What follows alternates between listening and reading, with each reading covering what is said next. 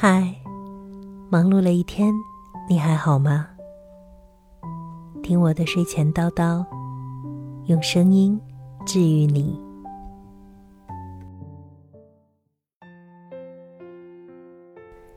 有一天去朋友家，路过楼下，有一个移动的炸串小摊儿，朋友点了一些串儿。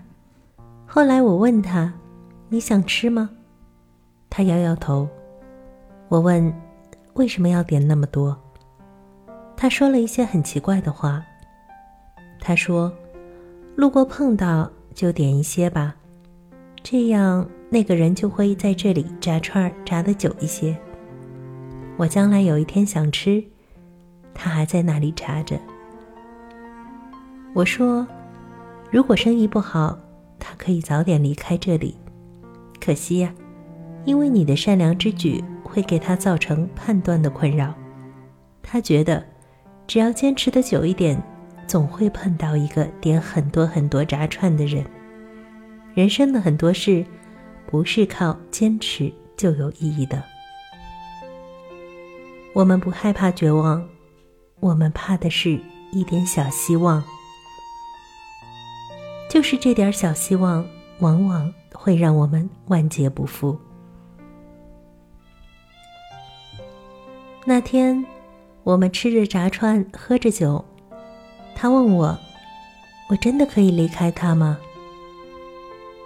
我问：“你知道为什么我们总是迷恋小希望吗？”黑暗里的小火星太迷人了，像是犒劳，让你一下子原谅了黑暗里所有的苦。可是，你没办法告诉萤火虫。还有冬天啊，它飞呀亮啊，一整个夏天也很开心。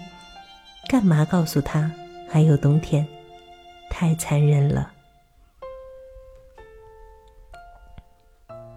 朋友说：“可是我还是很喜欢他。”我说：“你喜欢的只是某一刻，他突然望向你，那眼里的星辰好美。”其实，那不过是你爱他时一身光芒倒映在他的眼睛里。他拍了拍你的肩膀，你就用一生给他下一场雪。白头偕老啊，多美好啊！可是，雪化的时候好冷好冷呀。哪儿那么容易白首相托？一个人的深情不够啊。你撑不起一个炸串小摊儿一晚上的生意，可是你偏要逞强。朋友问：“可是他不喜欢我，为什么还撩我呢？”我说：“因为你随时为他有时间。你看，他找你，就算你正在吃着饭，也会放下筷子陪他聊天儿，直到饭菜都凉了。”就算你很困，明天还要上班，你还是会陪他聊到深夜。他发朋友圈，你总是第一个点赞；他说想吃夜宵，你总会马不停蹄的跑去陪他。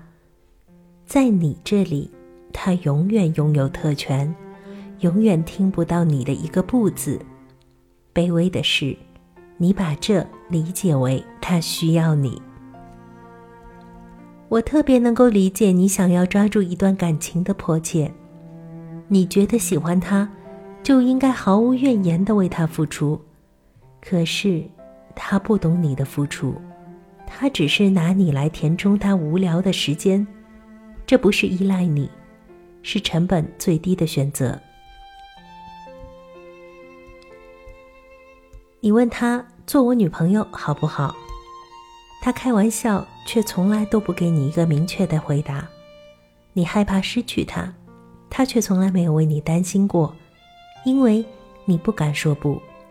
就这一点，你就输掉了这段感情。你不敢面对，其实你从来没有拥有过他，哪怕一秒。朋友说：“让我不去关心他，实在是太难了。”我说：“是啊，等待他需要你，已经成了你的需要。每一次完成他的需要，你也会感到满足，得到成就。就是这点类似爱情的感觉，让你不忍放下，不拖到满盘皆输，你依然抱有侥幸。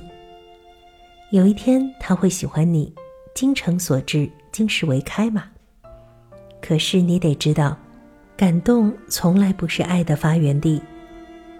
没关系的，我们都会有过一段为爱痴迷的日子，爱的卑微，爱的敏感，爱的患得患失，都没有关系。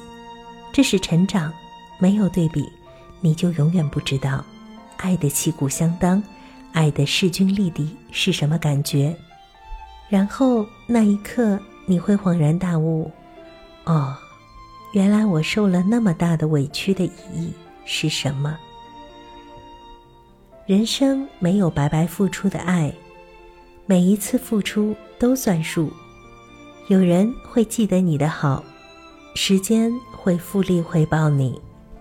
后来，朋友路过那个炸串小摊儿，摊主总是笑着问他：“来点儿。”就算是朋友已经吃得饱了，还是会点一些，他怕摊主失望的眼神。